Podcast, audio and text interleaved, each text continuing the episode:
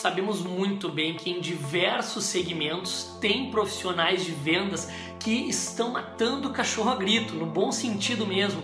Tem diversos profissionais de venda que só conseguem enxergar o cifrão, por quê? Porque querem comissão, porque tem conta para pagar, tem filho, tem boleto, tem faculdade, tem, tem diversas coisas, prestação da casa, prestação do carro. A gente sabe muito bem que tem muitos profissionais da área de venda que estão focados somente na comissão. E esses profissionais acabam muitas vezes se perdendo.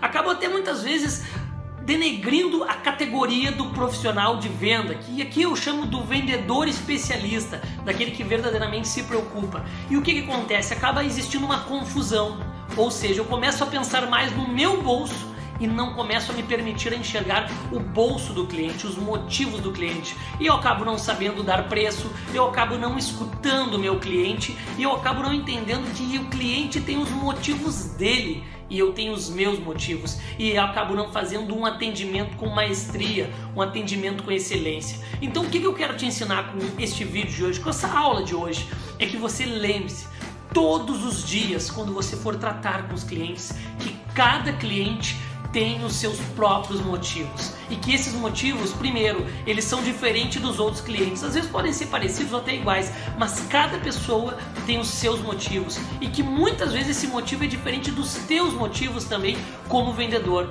Veja bem, eu tenho que olhar para o cliente segundo a realidade dele e não alucinar segundo a minha realidade. Isso acaba sendo um pouco escroto, acaba sendo até um pouco de soberba, acaba sendo um pouco de falta de empatia quando eu quero avaliar a realidade do cliente somente sobre a minha realidade. Isso faz com que eu não dê um atendimento de excelência. Isso faz com que eu não seja um vendedor especialista. Isso faz com que eu não alcance alta performance. Isso faz também com que muitas vezes eu não saiba precificar o meu produto, o meu serviço, porque eu acabo me colocando na minha realidade, na minha capacidade de pagamento e acabo até dando um preço mais baixo do que deveria dar para determinada situação. Então eu espero que essa sacada de venda, de negócio, possa alavancar as tuas vendas. Um forte abraço.